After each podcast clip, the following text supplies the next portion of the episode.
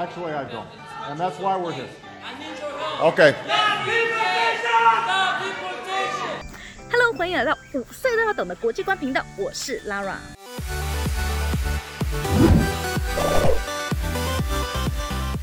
美国的前总统奥巴马先生有一次在公开的演讲里面呢，他讲话讲到一半啊，那后面就有人一直打断他的讲话，因为呢，他们很不喜欢当时候的这个移民政策哦。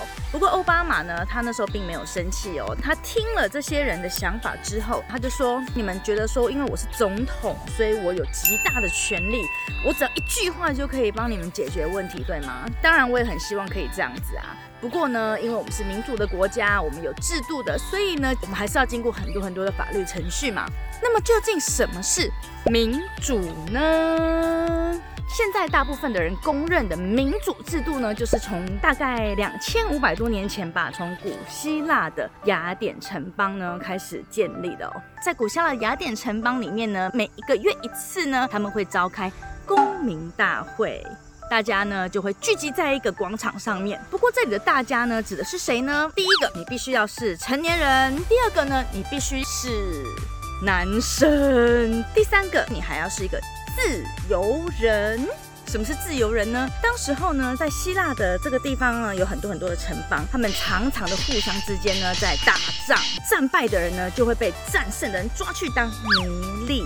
所以在雅典，他们呢很会打仗哦，几乎家家户户呢都会有一个奴隶这样子。在公民大会上呢，将近有六千个人左右。那么呢，这六千个人大家都可以投票，怎么投票呢？不是像现在哦，盖一个印章哦。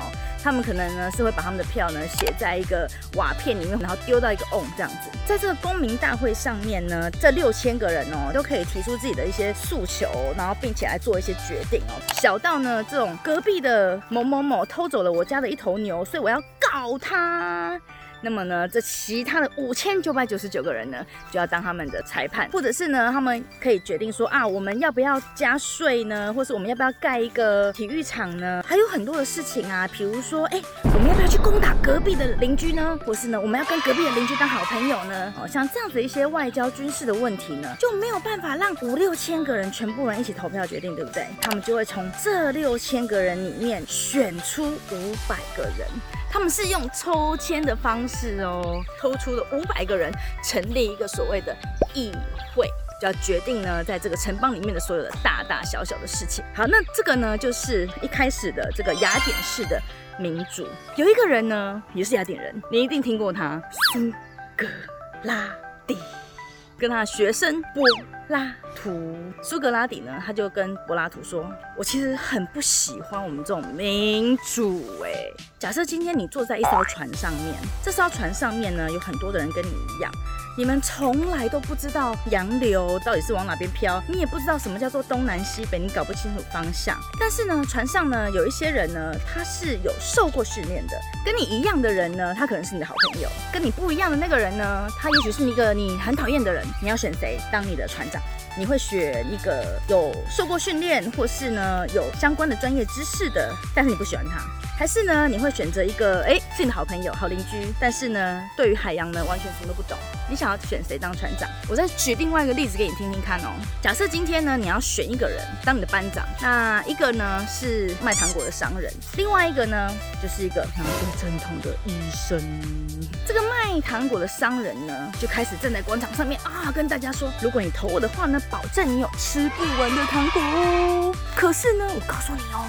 如果你投隔壁的医生呢，你就会有吃不完的药跟打不完的针哦。那我们现在也来听一听医生他的证件，让他发表一下好了。医生呢就说：“我的责任就是治病啊，不管这个药是甜的、是苦的，只要是能够把这个病治好，我就会叫你做啊。”好，你会觉得？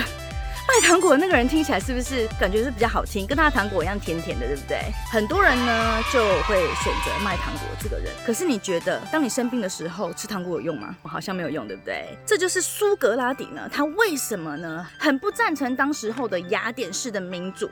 因为他觉得呢，这些被抽出来的五百个人，其实他们并没有治理一个城邦所应该具备的专业知识啊。台湾呢，在今年二零二零年呢，历经了两次非常重。大的民主的行为哦。第一个，我们全民直选了总统，拉瓦老师有去投票，我真的很幸运哦，我是生活在二十一世纪的台湾，我只要成年，不管我是男生还是女生，我都有权利去投票。第二个，我们也做了什么呢？在当时候呢，雅典还有另外一个很有趣的制度哦。当他们发现这个执政官呢，他很不适合当这个执政官的时候呢，他们就可以偷偷的罢免他。他们会把这个人的名字刻在那个陶片里面呢，然后呢丢在路边的一个罐子里面。那他们到了一定的时间呢，就会有人把这个东西打开来，然后大家看，哦，Lara 一票，Lara 两票，Lara 三票，Lara 五千票，居然有五千个人都觉得 Lara 不适合当执政官呢。这个时候呢，Lara 就会被驱逐。这个放在今天呢，也就是所谓的什么呢？罢免权。今天为什么 Lara 会来做这个民主相关的议题的内容呢？其实就是在前几天，在二零二零年的七月的三十号这一天，台湾的第一位民选总统哦，台湾的前总统李登辉先生呢，他以高龄九十八岁在医院里面去世了。我刚刚有提到，我们在二零二零年呢执行了两次的直接民主嘛，direct democracy。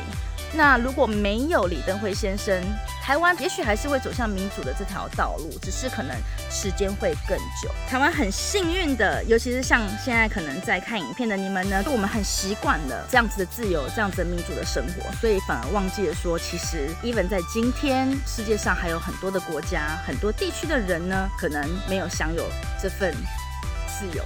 如果你喜欢我的影片，请你记得按赞、打开小铃铛。当然要先订阅喽，分享分享，OK。So see you next week. Bye.